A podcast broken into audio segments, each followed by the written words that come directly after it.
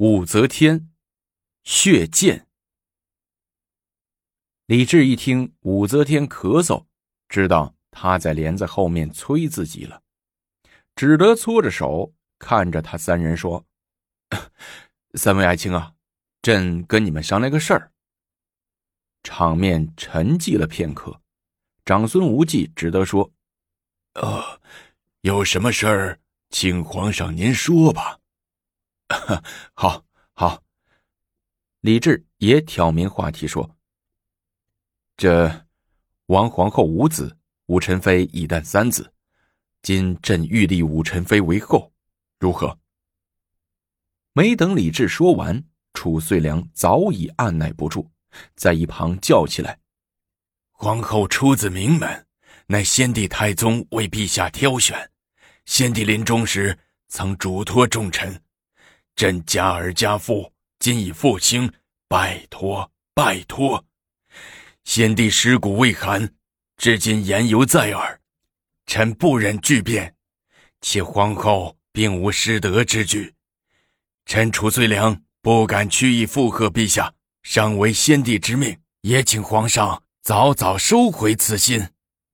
褚遂良的一番话虽无新意，类似的话。高宗李治也听了好几次了，但此时此刻，李治仍然感到很难堪，尤其是长孙无忌那沉默的阴沉沉的脸，更让他感到不知所措。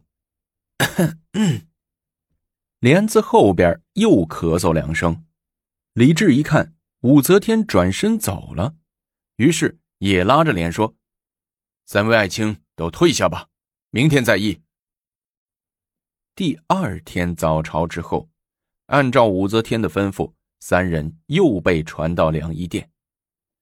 司空李绩连早朝都没有来，干脆告假在家。这次，李治也不给三位让座让茶了，也不起身去迎接了，而是端坐在龙椅上，一声不响的看着三个人磕头行过礼。长孙无忌在前，褚遂良居中。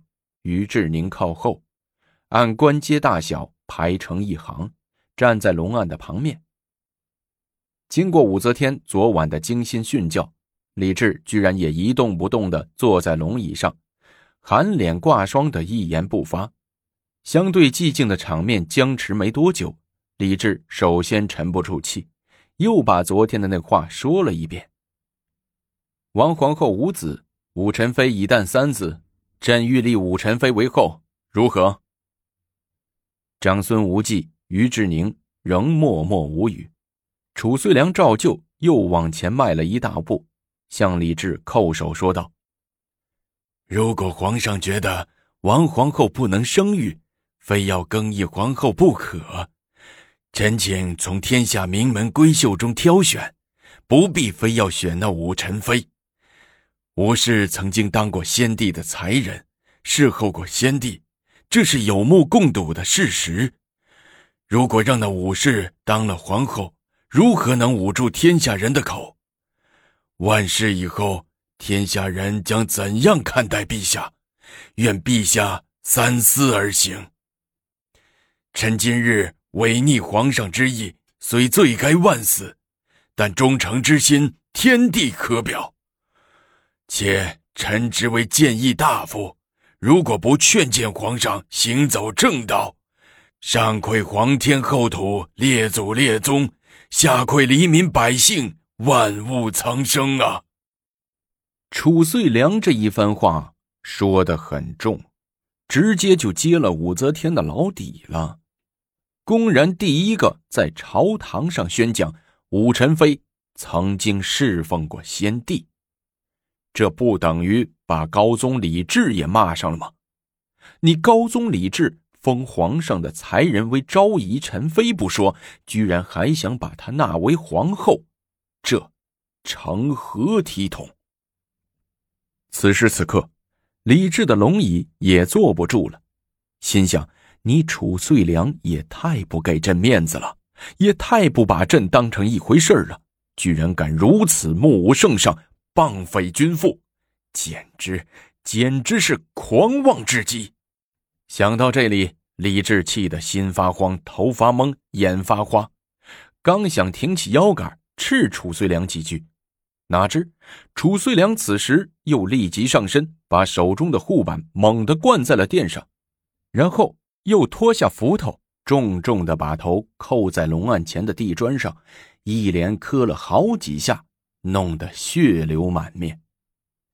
褚遂良又抬起头来，流着热泪，向高宗李治。高声喊道：“臣褚遂良还朝护于陛下，启陛下放臣归故里。摔还朝护，叩头出血，是何等激烈的大普敬！自古以来，只有皇上给臣下赐官免官，连死都叫赐死，哪有当臣子向皇帝摔还朝护的？”这不是当面抽皇帝的耳光吗？你、你、你！李治手指着楚遂良，张口结舌，气得说不出话来，好半天才叫旁边的内侍把把他给我拖出去。李治抖动着身子走过来，看着地上的朝户，又弯腰拾起来。这这朝户还能乱扔吗？皇上，一直沉默不语的长孙无忌走过来，拱手道：“褚遂良受先朝遗命，即使有罪，也不能轻易处刑啊。”嗯。李治平了平气息，点点头说：“长孙爱卿，朕想换一个皇后，就这么难吗？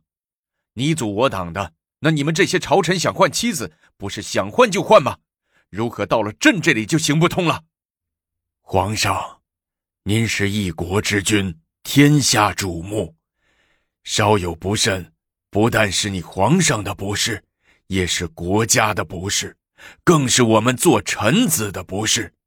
所以，建议大夫楚遂良不惜以身家性命来血见皇上，请皇上能理解我们这些做臣子的心情。请皇上能理解我们这些做臣子的心情啊！于志宁见长孙无忌说开了话，也不得不上前跟着顺上一句，以绵绵人味儿正在这时，一个朝臣不顾内侍的劝阻，踉踉跄跄的扑进来。李治一看是侍中韩苑，韩爱卿，你急急忙忙来干什么？皇上。您是不是要处死褚遂良？谁说的？你见朕什么时候虐杀过大臣了？那褚遂良怎么满头是血？这会儿正在朝堂上痛哭流涕着。朕问他立武臣妃为后的事儿，他说不同意，不同意就是了，还把朝户也摔了，成何体统？皇上，您以为遂良的意见如何？韩苑继续掏问道：“他说的太严重了，朕不过是换一个皇后吗？”皇上，武臣妃已贵为臣妃，其名号古来无二，已应知足。王皇后是陛下的结发妻子，已相随了十几年，一向并无过错。若无缘无故的更换皇后，恐惊天下人的心，扰我社稷的平安呐！有这么严重吗？你们这些人一个比一个危言耸听。李治说着，气得转过身去。帘子后边的武则天不知什么时候已经走了。皇上，韩苑扑通跪倒在地，西行到李治跟前，扯着李治的龙袍不放，泪流满面的见道：“皇上，你是仁慈之主，一向对臣子爱护有加，所以臣子们都一心事君，忠诚报国。那武士野心勃勃。”全然不守后宫的规训，数次要挟皇上干预朝政。如今众臣子对皇上已生愿望之心，启皇上马上收回成命，传旨褒奖楚遂良这等忠义之臣，方慰臣子们的心呐！你胡说什么呀？李治猛地甩开韩苑的手，甩了几甩没甩掉。楚遂良当面摔还朝库。朕不治他的罪就不莽了，还褒奖他，你下去吧。这韩苑扯着李治的龙袍不放，也学着褚遂良的样子，头在地砖上磕得嘣嘣响。李治一看急了，这朝臣们要是头都磕得稀烂，还怎么上朝议政啊？于是朝旁边的内侍指使眼色，内侍们一看明白了，上来把韩苑的手掰开，把他给架下去了。皇上，那老臣们也退下吧。长孙无忌说：“走吧，走吧。”李治挥手打发走长孙无忌和王志宁两人，回到后宫。后宫里，武则天却出奇的平静，正坐在梳妆台前，让宫女们给自己描眉画睛。李治心里有气，转到了他的身后，不高兴地说：“爱妃，事情弄成这样，你还有心坐这儿梳洗打扮？”武则天回头看了他一眼，撇着嘴笑了笑，不置一词。这还没等朕发话，这韩苑又来了。拉着朕的龙袍跪在地上，又哭又叫，真是烦死人了。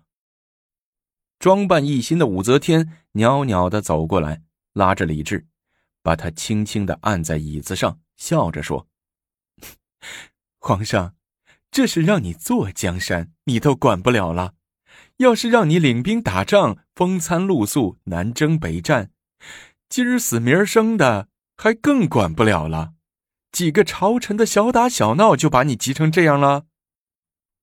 这倒不是急成什么样，只是朕心里烦。哎，武则天叹了一口气：“褚遂良如此放肆，也都是皇上你给惯出来的毛病。朕怎么惯他了？在先帝太宗时代，同为谏议大臣的魏征，可比褚遂良还犟。光见他谏说。”就没见他摔一次朝户，可褚遂良欺你不是太宗，欺你性格软弱。也是啊，李治点点头说：“先皇是马上皇帝，英明神武，我辈是赶不上他呀。记得当年朕为皇太子时，太宗命朕游观习射，朕此以非所好，愿得奉至尊居其下。太宗大喜，说朕真仁慈之主也。”乃应寝殿侧为别院，使朕居住。皇上打算怎样处置褚遂良？武则天严肃的问。怎么处置？都是些老臣，又不好怎么着？朕看就算了，别再越闹越大。李治打圆场说：“怪不得说你仁慈之主。仁慈有仁慈的好处，但仁慈中有仁慈的脾病。”仁慈过度了，臣子就生轻待之意，对皇上没有了敬畏之心，所以酿成了褚遂良衰还朝户的非常举动。皇上，你不但仁慈，还要严肃立威才是。”武则天滔滔的说道。“那照你的意思怎么办呢？”处罚褚遂良，革职查办。可是。他毕竟是先皇的一命之臣，猛一革职，怕不大好吧？那也得给他个处罚。不行，就给他稍微降降职，从一品降为正二品。此不足以警戒后来者，反而让他们笑话皇上软弱。臣妾看，就把他贬为潭州都督吧，正好潭州都督未缺。你怎么知道潭州都督未缺啊？臣妾前几天。看吏部的简报，原潭州都督病老，已告还乡。哼，你什么都知道。李治眉毛一挑，半是佩服，半是讥讽的说道：“行了，不烦你了，走到床上去，臣妾给你按摩按摩。”武则天识趣的说道。虽然李治心意坚定，可是朝臣们至死反对。上提先帝，下要辞官，高宗没有武则天的心狠手辣，对他们也无可奈何。那接下来会怎么发展呢？我们下集精彩继续。